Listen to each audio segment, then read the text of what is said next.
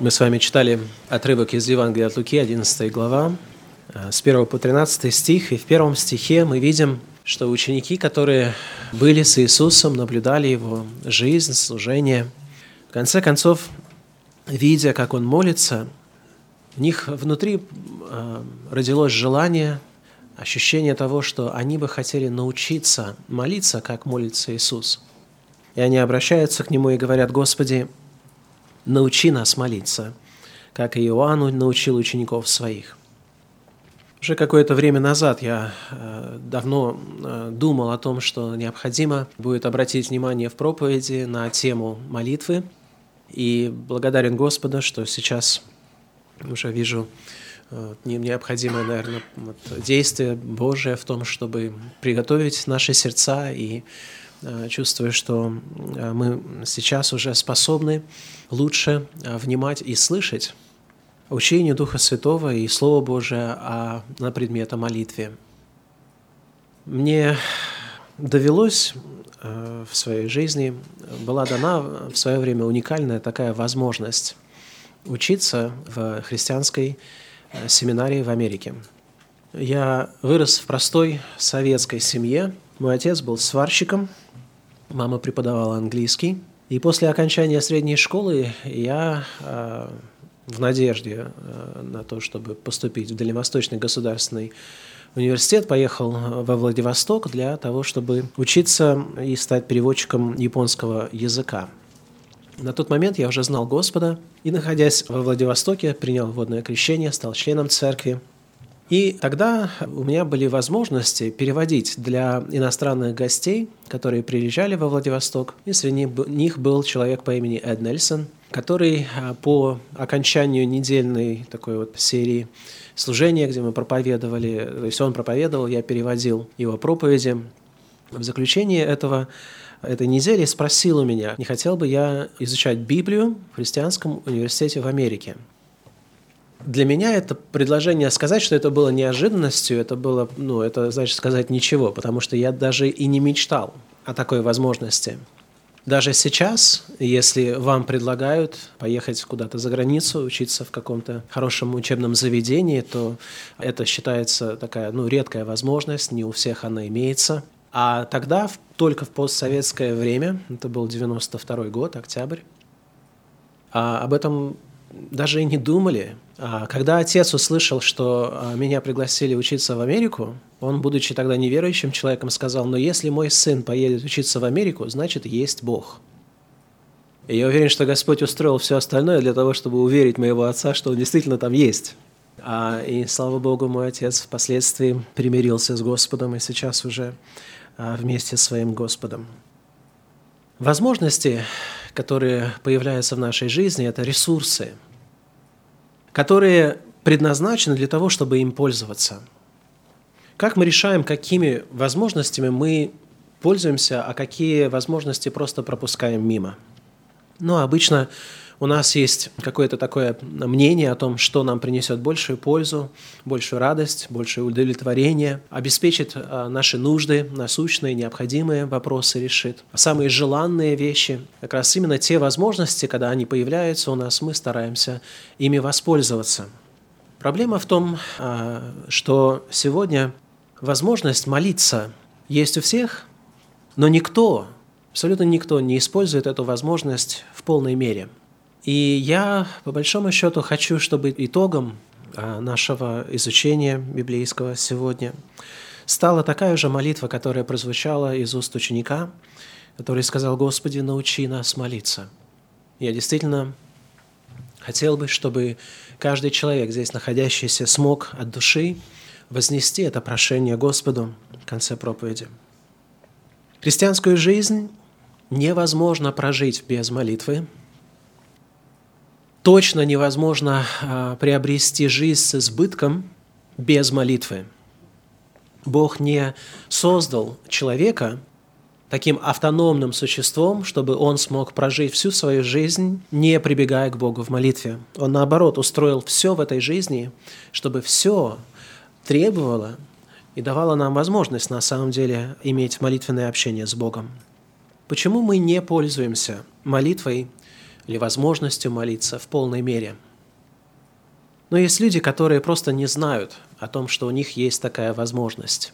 Они действительно живут в неведении и, не зная, соответственно, не могут ее реализовать. Есть много вещей в нашей жизни, которые тоже вот мы не знаем, что есть возможности какие-то, где-то там есть распродажа, которая была бы очень нам выгодна, но так как мы не знаем, мы не пользуемся этой возможностью. Но есть службы или есть каналы, по которым мы узнаем. И Слово Божие говорит, что у нас есть возможность молиться. Почему люди, которые знают, что у них есть возможность молиться, не молятся все равно? не пользуются молитвой по максимуму? Ну, потому что они не ценят молитву. У нас есть на самом деле достаточно много возможностей по жизни, которые возникают, но мы проходим мимо их, именно потому что мы уверены, что вот эти возможности, они не принесут нам желанных результатов, и мы не ценим их, э, мы не видим в них ценности. Да, у меня есть возможность, наверное, пойти работать, э, я не знаю, в каком-то одном месте, я не знаю, в компании, но это мне работа не интересна, потому что я не заинтересован, мне, я не ценю эту возможность. Так и люди, которые смотрят на молитву, знают, что у них есть возможность молитвы, молиться, но они не ценят эту возможность, потому что считают, что на самом деле не молитвой решаются вопросы, они не видят в ней такую серьезную ценность.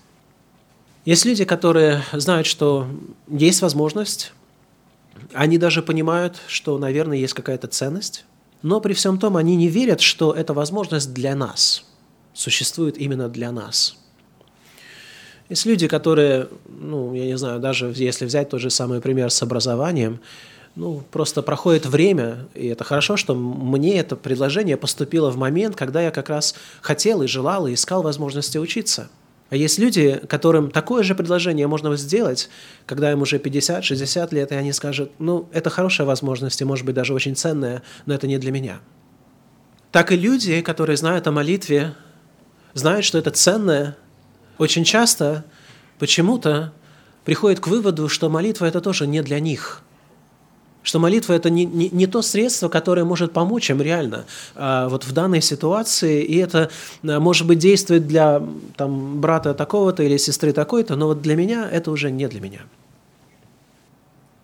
Еще есть, наверное, причина, почему мы пренебрегаем молитвой, потому что у нас нет наглядных примеров людей, которые молятся эффективно – я думаю, не случайно, что в этом тексте, когда сказано «случилось», что когда он в одном месте молился и перестал, один из учеников его сказал ему, «Господи, научи нас молиться». Ученики наблюдали жизнь Иисуса Христа, они были с Ним постоянно. И они видели, что происходит, когда Иисус молится. И это было просто заразительным примером. Я думаю, они наблюдали за Иисусом Христом, они смотрели на Него, они понимали, что Он такой же человек – но когда он молится, происходит именно то, что он просит. И согласитесь, если бы в вашем окружении были такие люди, которые все свои проблемы решали посредством молитвы, и Господь слышал эти молитвы и очевидным образом отвечал на эти молитвы, я думаю, бы это, это вдохновляло, это окрыляло каждого из нас еще раз попробовать, вычислить, почему же вот он молится, у него работает, а я молюсь, у меня не работает. Почему? Я думаю, что другая причина, почему мы не молимся и не используем этот ресурс, эту возможность, потому что у нас нет веры в Слово Божие. Мы слишком быстро научены, что ну, Слово Божие, конечно же, оно истинная жизнь, это дух. Прекрасно, что оно написано, но вот когда там даются такие обетования, которые просто звучат невероятно, мы думаем, что это, по большому счету, именно невероятное обетование. Это гипербола, это, это такое, знаете, красивый такой религиозный язык. Но мы не верим в то, что это слово, это действительно есть именно то, что Бог говорит, и как Он работает с людьми, как Он обещает поступать с людьми. И наше неверие, оно, наверное, является эхом неверия учеников, которых сам Господь Иисус Христос неоднократно упрекал их в неверии, в маловерии – Потому что, несмотря на все, что они видели, у них было мало веры. Я думаю, что мы, которые живем после учеников, отдаленные от возможности прямого наблюдения за Господом Иисусом Христом, Хоть у нас есть полное откровение в Слове Божьем, тем не менее склонны к тому, чтобы все равно этому откровению не верить. И, конечно же, молитва – это не просто то, с чем человек рождается, и у него это работает просто по какому-то автомати... по... на каком-то автоматизме. Молитве нужно учиться. Правильно? Здесь это сказано, что они спросили, ученик спросил, один из учеников, «Господи, научи нас молиться». Я не знаю, как вы, но когда я преподавал в школе, я обнаружил, что дети в школу ходят не для того, чтобы учиться – а для того, чтобы делать все возможное, чтобы не учиться.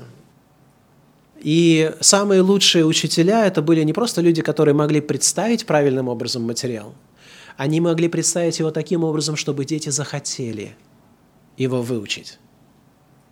Учиться, ну, наверное, есть люди, которые любят учиться, а просто вот у них такая природная склонность, но огромное количество людей – когда ты им объясняешь, что молитва – это такая прекрасная вещь, но которой нужно научиться, они пока вот слышат о прекрасных вещах, которые происходят в ответ на молитву, они говорят «хочу, хочу, хочу». А потом, как только слышат «но этому нужно учиться», у них сразу как-то так энтузиазм опускается, и уже вдруг хочется меньше. Давайте мы посмотрим как раз на возможность молиться для того, чтобы лучше, а, наверное, познать, что это такое. Я уверен, что если мы узнаем, насколько велика эта возможность, то это будет побуждать нас молиться больше, чаще и учиться молиться, просить у Господа, Господи, научи меня молиться. Доступность возможностей – это тот фактор, который мотивирует. Есть возможности где-то там далеко, которые для меня недоступны. И хоть они реально существуют, и я верю, что они реально, реальные возможности – но так как они для меня недоступны, я практически даже не думаю об этих возможностях. Может быть, в каких-то грезах, в мечтах где-то что-то всплывает, но серьезно я об этом не, не задумываюсь. Молитва – это невозможность, которая где-то там далеко. Молитва – это, это возможность, доступная для каждого человека. Когда я говорю «для каждого человека», я буквально имею в виду «для каждого человека». Не каждый человек может проповедовать, не каждый человек может петь, не каждый человек хороший администратор, не каждый человек умеет работать с детьми или с подростками, или с более зрелым возрастом. Не каждый человек. В этом смысле Дух Святой распределяет наши дары и духовные способности согласно своей благой воле, и каждый из нас не может делать абсолютно вот все. Мы должны выбирать, что мы можем делать. Но молитва – это такая способность и возможность, которая есть у абсолютно каждого человека – Каждый может молиться. Взрослые могут молиться. Дети могут молиться. Мужчины и женщины могут в равной степени молиться. Образованные люди и не очень образованные люди тоже могут молиться. Способные люди, умные люди могут молиться. И не очень способные, и не очень умные все равно могут молиться. Опытные люди, люди, у которых за а, своими плечами какие-то достижения, они тоже могут молиться – и люди, у которых нет достижений, у них нет никакого опыта. Им в резюме духовное можно только написать «нет опыта». Нет опыта. Этим людям тоже есть возможность молиться. Служители, рукоположенные служители церкви могут и обязаны молиться. И рядовые члены церкви, а, которые, может быть, не на виду, которые где-то, наоборот, где-то скрыты от всеобщего взора, тоже могут и обязаны молиться – Слово Божие как раз подчеркивает, что молитва – это то, что доступно людям, обычным людям, как мы с вами. Иакова 5,17 говорит, «Илия был человек, подобный нам, и молитвою помолился, чтобы не было дождя, и не было дождя на землю три года и шесть месяцев».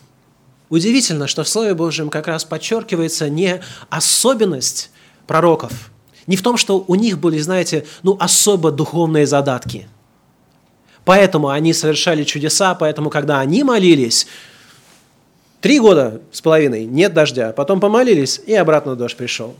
Слово Божие говорит вот об этих людях. Это люди, подобные нам с вами, такие же, как и мы. Возьмите любого здесь присутствующего. Илия был одним из таких людей, но он научился молиться – более того, не просто каждый человек может молиться. И я надеюсь, что вы осознаете, что здесь, вот здесь присутствующие в зале, все могут молиться, у вас есть возможность молиться. Не просто у вас есть возможность, у каждого без исключения, вы можете молиться на каждом месте.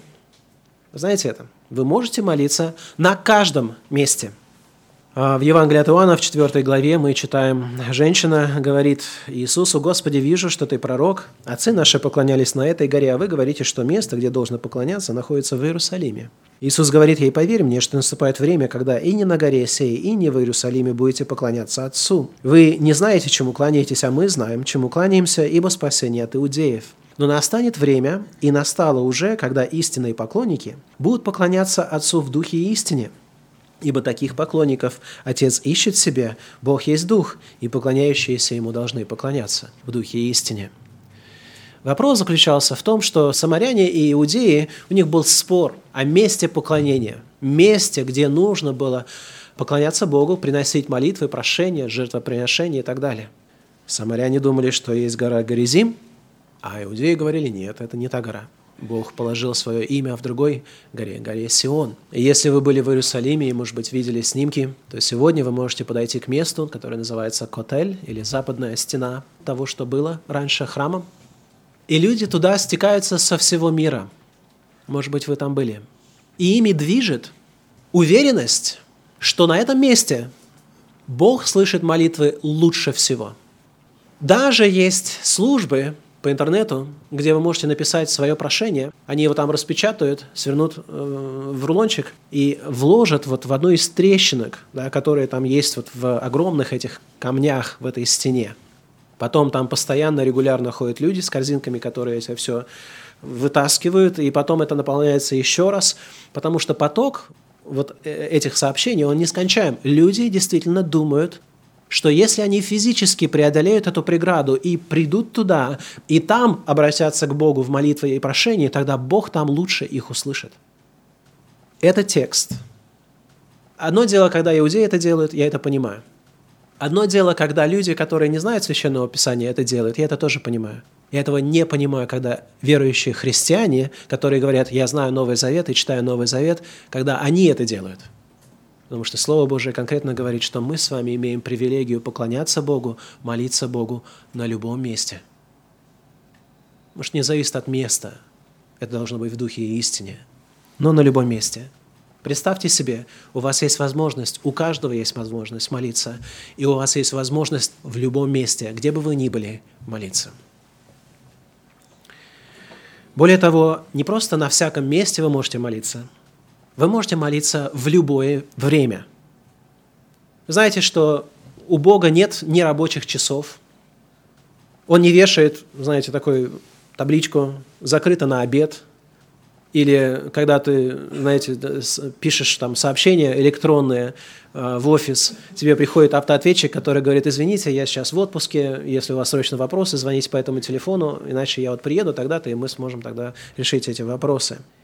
У Бога нет такой проблемы, у Него нет такого, такого ограничения. Он всегда, в любое время готов слышать молитвы своего народа. В первом послании к Тимофею, в 5 главе, в 5 стихе сказано «Истинная вдовица, одинокая, надеется на Бога и пребывает в молениях и молитвах день и ночь». И Бог слышит молитвы как днем, так Он и слышит молитвы ночью.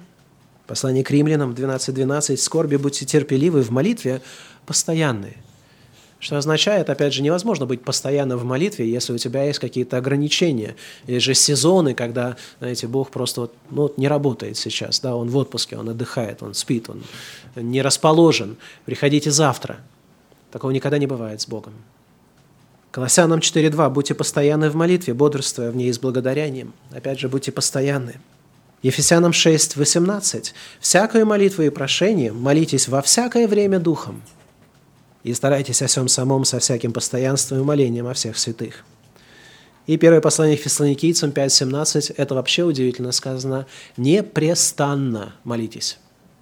То есть не просто можно в любое время, но если вы будете молиться все время, это именно то, что Бог желает от вас. Нет времени, которое Бог бы сказал, вот это время не для молитвы, это время для чего-то другого – Это означает, что мы можем, и у нас есть возможность молиться в любых обстоятельствах. Потому что мы все живем во времени, и возьмите спектр вашего жизненного опыта. Вот Бог говорит, что каждое мгновение, каждая минута, каждый час, каждый день, каждый год, все, что наполняет ваше время, все вот эти обстоятельства, в которых вы находили себя, вы можете молиться. Послание филиппийцам 4.6. «Не заботьтесь ни о чем, но всегда в молитве и прошении с благодарением открывайте свои желания Богу». Поэтому вы можете действительно молиться в любых обстоятельствах. Если вы один – вы можете молиться. Это молитва тайная, сокрытая, которую никто не может наблюдать, и она угодна Богу. Если вы вместе, вы можете молиться, и Господь благоволит, когда народ Божий собирается и сообща, единодушно ищет лица Божьего в молитве. Если вас много, как в день Пятидесятницы, э, церковь, которая только что умножилась, возросла в разы, обращались, они пребывали постоянно в молитве среди всего прочего – и когда вас мало, Слово Божие говорит, ибо где двое или трое собраны во имя Мое, там я посреди их, вы можете молиться. Молитву можно совершать при любых обстоятельствах. Она не требует особой одежды. Если вы занимаетесь спортом, то вы понимаете, что, ну да, а, какие-то виды спорта можно в любой одежде в них упражняться, но чаще всего приходится нам переодеваться, потому что это ограничение. Нужно найти подобающую одежду. Для молитвы нет такого ограничения. Вы можете молиться именно в том, в том виде, в котором вы есть. Нет особой формы, не существует, знаете, формул, которые обязательно вот нужно использовать, исследовать, как в химии. Если вот это вот элементы вот все не работают однозначно, тогда забудь. Бог просто скажет, э, не сделай домашнюю работу, иди. Нет у нас а, и требований в отношении жаргона какого-то молитвенного, да. Не нужно нам молитва слова для того, чтобы Богу, Бог слышал наши молитвы. Не нужно говорить на церковнославянском языке, не понимая, что ты говоришь. Главное, чтобы звучало хорошо. Нет такого ограничения. Бог вообще даже а, в некоторых случаях, Он говорит, для молитвы и слова даже не нужны. Потому что Дух Святой, Он как раз помогает нам в ходатайстве когда мы даже не знаем, о чем молиться. Это означает, что не просто нам не нужны слова для молитвы. Это означает, что когда даже я не знаю, как сформулировать то, что я хочу сказать. То есть у меня нет даже ясного понимания того, что нужно. Это не препятствие для молитвы. Мы можем молиться даже, когда я не знаю, как и о чем молиться, потому что Дух Святой помогает мне ходатайствами, вздохами неизреченными. Это не зависит поэтому а, даже от голоса. Не нужно обязательно, чтобы Бог вас слышал молиться вслух. Можно молиться про себя. Это не зависит от положения тела, а, потому что если мы должны и обязаны молиться постоянно, мы постоянно не можем находиться в одном положении, каком-то правильном положении молитвенном.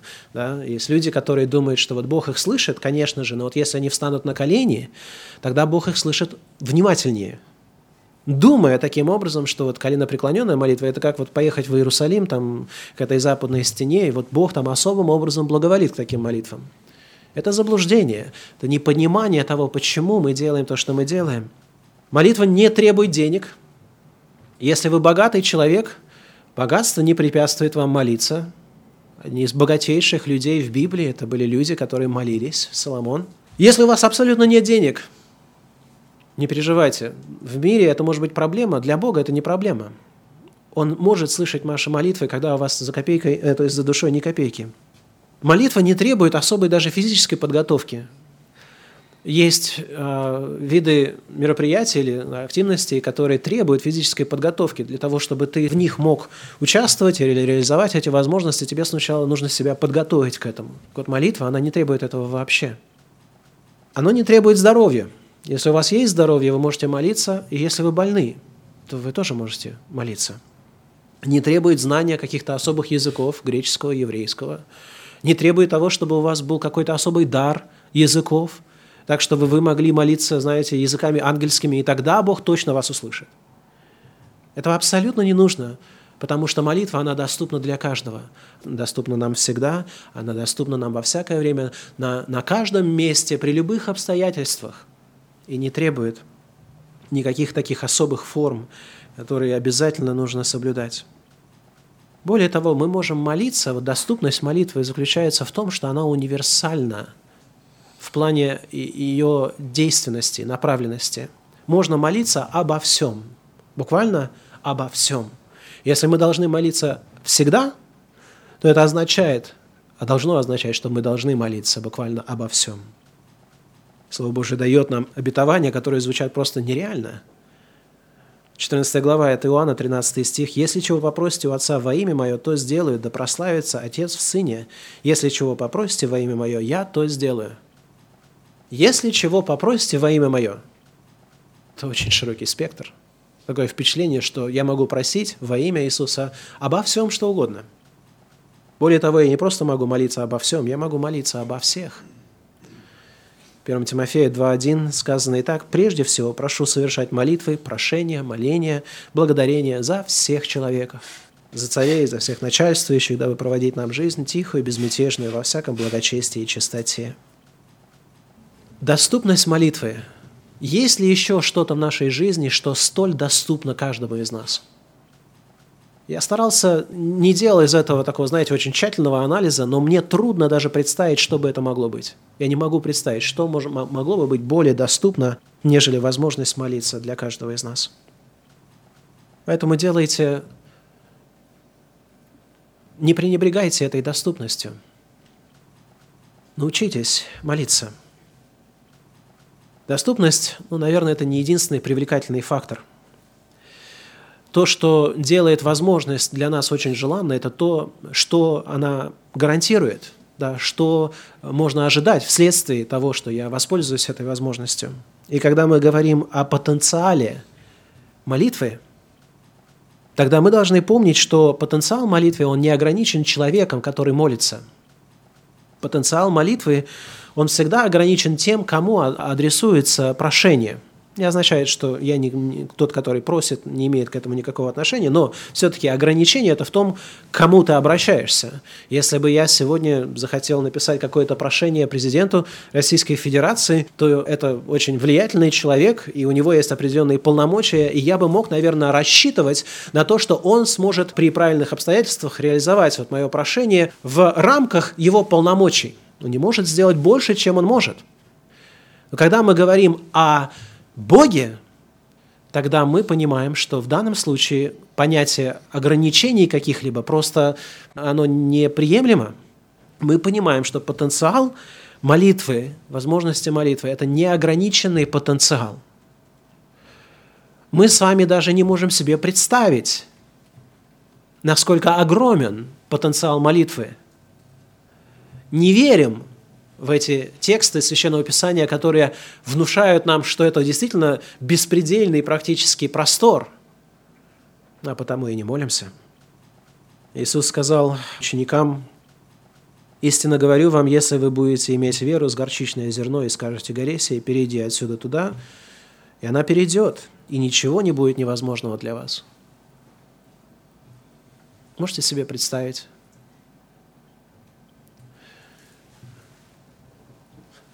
это, это, это звучит нереально. Слово Божие говорит, если прибудете во мне, и слова мои в вас прибудут, то чего не пожелаете, просите, и будет вам. Можете себе это представить. Есть условия, которые необходимо соблюдать, но если вы соблюдаете их, чего не пожелаете, просите, и будет вам. Это звучит как, почти как сказки – только это, это не сказка про Иваночка-дурачка или про золотую рыбку. Это Слово Божие. То, что говорит Господь нам.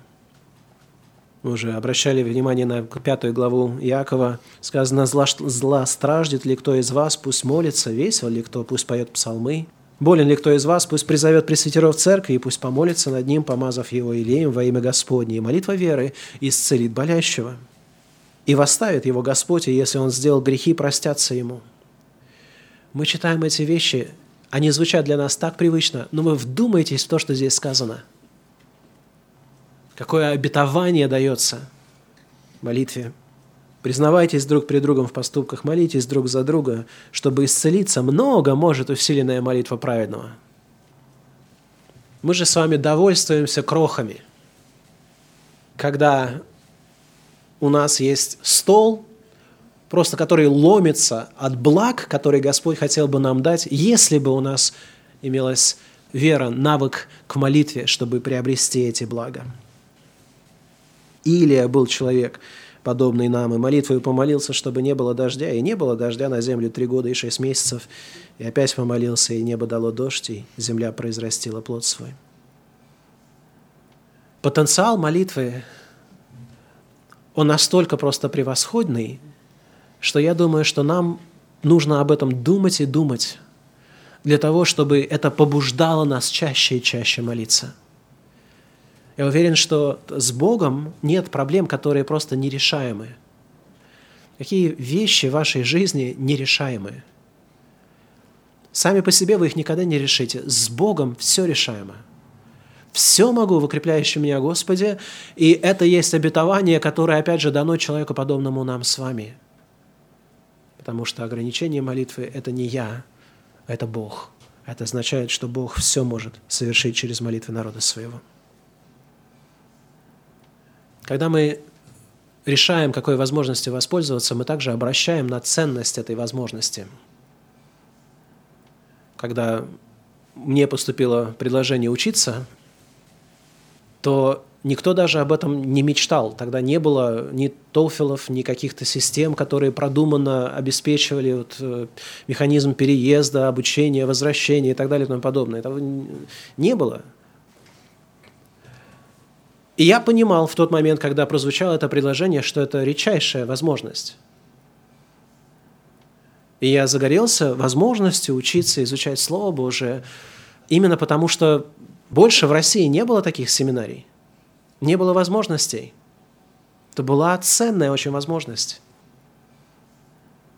Мы пренебрегаем возможностью молитвы, потому что мы слишком плохо, я думаю, думаем или знаем богословие, которое открывает нам, почему молитва или возможность молитвы – это бесценная возможность. Ей просто цену невозможно обозначить, она настолько превосходящая всякое наше разумение – Достаточно очень такого даже беглого знакомства с Библией, чтобы понять, что в Слове Божьем сразу же, как только человек впадает в согрешение, в грехопадение, то а, возможность беспрепятственного молитвенного общения с Богом исчезает. Не только Бог гневается на грешника, а в, в пятом псалме сказано, «Ты, Бог, не любящий беззаконие, у тебя не водворится злой, нечестивые не прибудут пред очами твоими, ты ненавидишь, ненавидишь всех, делающих беззаконие».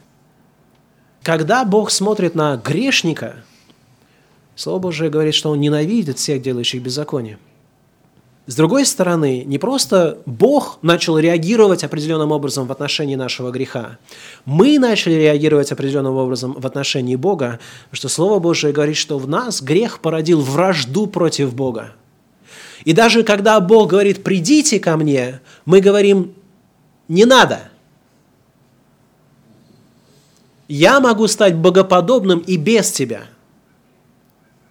Ведь мы же поверили дьяволу и отвергли Бога. Поэтому возможность молитвы, если бы я не знал Евангелия, казалось бы, вот эта ситуация, она просто неразрешима. Потому что вообще с одного вектора не видно возможности примирения, потому что Бог не может перестать святым быть и начать просто относиться терпимо, любимо по отношению к грешникам. С другой стороны, грешники, а, ослепленные своим грехом, совершенно не заинтересованы в том, чтобы выстраивать какие-либо отношения с Богом. Они делают своих богов, когда им вздумается. Единственная возможность для примирения, для того, чтобы молитва стала возможностью вновь, это есть жертва Иисуса Христа – в Слове Божьем сказано, мы имеем ходатая пред Отцом Иисуса Христа, праведника. Он есть умилостивление за грехи наши, не только за наши, но и за грехи всего мира. Я не могу здесь полностью раскрывать смысл этого стиха, но здесь сказано конкретно, что Иисус есть умилостивление, то есть жертва примирения. Жертва Иисуса Христа – это та жертва, которая позволила Богу свой гнев заменить на свою действительно любовь в отношении людей. Беспрепятственно, чтобы искать общение с ними. С другой стороны, жертва Иисуса Христа – это то как раз, что стало и примирением с нашей стороны. Та вражда, которая жила в нашем сердце посредством греха, когда Бог исцеляет нас от греха, снимает эту занавес слепоты, вдруг человек смотрит на Бога и уже желает вернуться к Богу, уже желает с Ним общения. И Он не только является умилостивлением за грехи наши, сказано не только за наши, но и за грехи всего мира,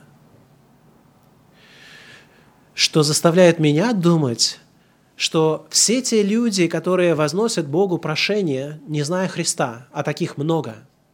Корнилий был один из таких людей.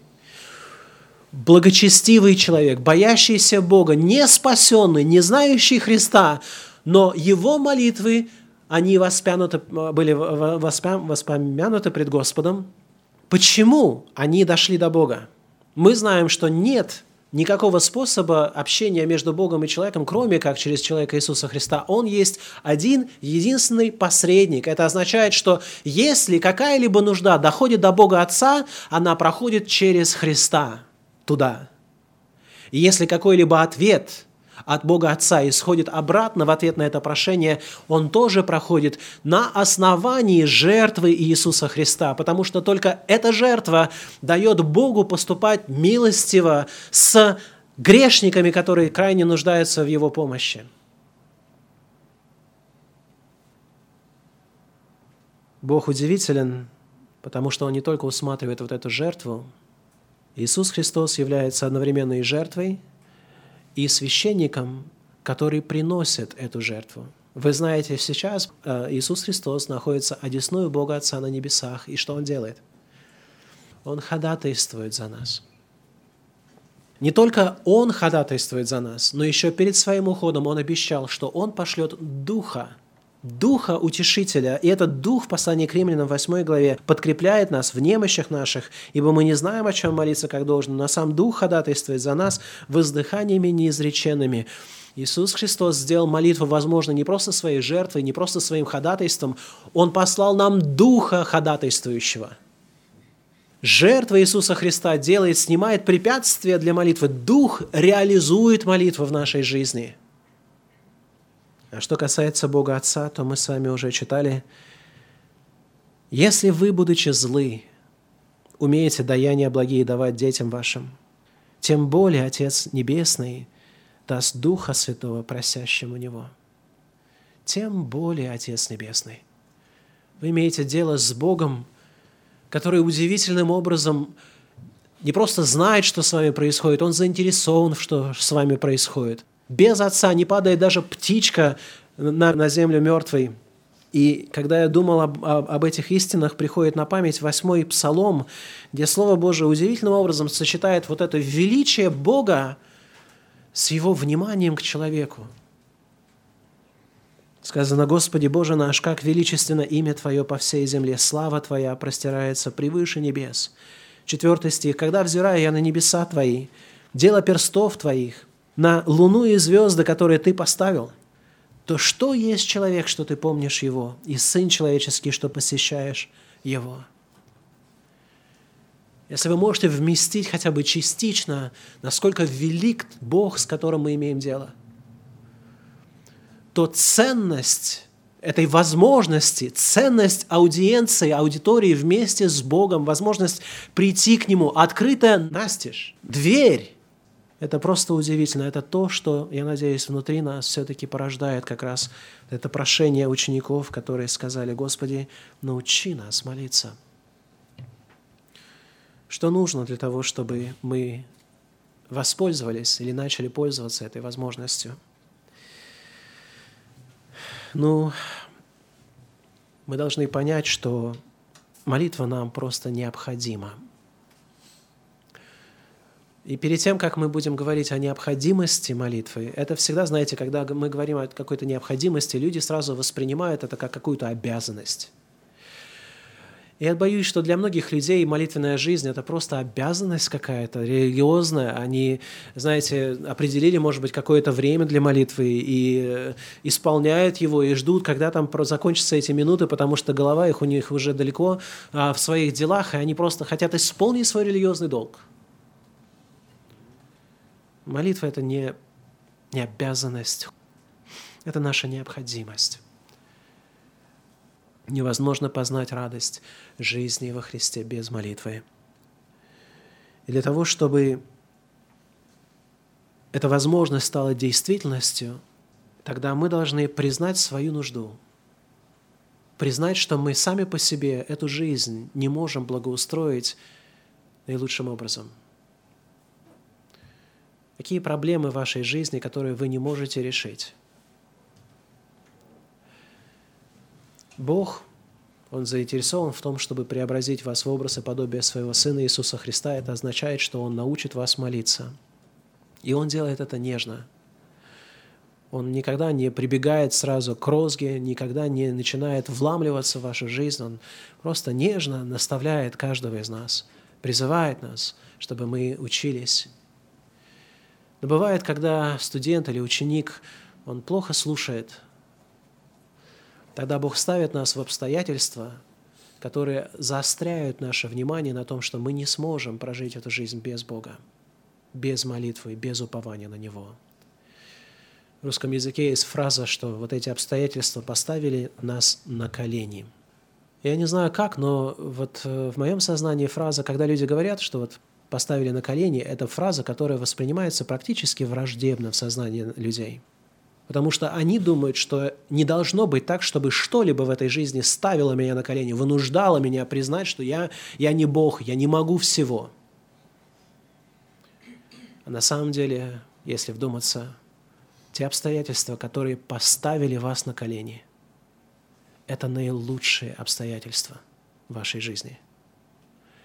Потому что именно тогда, когда вы встали в своем беспомощном состоянии, признали свою беспомощность, тогда вы готовы сказать, Господи, научи меня молиться. И, конечно же, для того, чтобы нам научаться молиться, нам нужно увидеть во Христе Господа. Не пробегайте мимо вот этого слова «Господи, научи нас молиться». Вы знаете, что невозможно научить человека, который думает, что он сам все знает. Поэтому нам необходимо прийти к сознанию нашего абсолютного банкротства в этом вопросе и обратиться ко Христу как к Господу признать Его господство, признать Его авторитет, признать Его мудрость в том, чтобы нас направлять. И в заключение, если бы у вас появилась возможность учиться в самом престижном университете мира,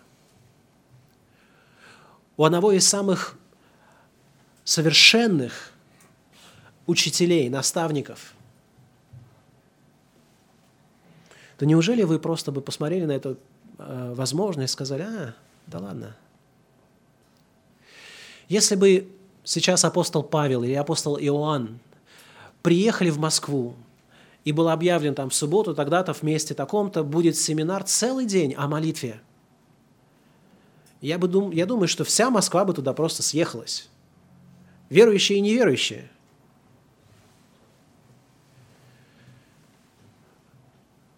Нас приглашает Слово Божие учиться не просто у апостола Павла, не просто у апостола Иоанна. Мы можем обращаться непосредственно к самому Иисусу Христу. Господи, научи нас молиться. Это больше, чем самый-самый престижный университет. Этот учитель не может сравниться с никаким земным учителем, потому что он учитель всех учителей. Он тот, который есть мудрость в своем образе. Он знает вас сквозь и насквозь. Он знает абсолютно все обстоятельства вашей жизни. Он чувствует все, что с вами происходит. Он тот, который может вас научить. У нас есть возможность молиться. Но кто взыщет эту возможность? Кто реализует ее в своей жизни? Готовы ли вы встать на путь ученичества? Готовы ли вы назвать Иисуса своим Господом? Готовы ли вы признать, что вам необходимо, чтобы Он вас учил? Если вы готовы, давайте мы встанем сейчас для нашей молитвы и уже сейчас обратим прошение, чтобы Господь учил нас. Господь и Бог наш, мы благодарим Тебя за то, что Ты Бог, который дал нам возможность пребывать в молитвенном общении с Тобой. Прости нам наше пренебрежение молитвой. Мы бедствуем в этом мире духовно, потому что не пользуемся теми благословениями, не просим, не получаем Твоих благ. Господи, прости нас. Я прошу, чтобы Ты благословил каждого из нас и даровал милость к тому, чтобы мы смогли сегодня от всего сердца сказать, Господи, научи нас молиться. Просим во имя Христа. Аминь.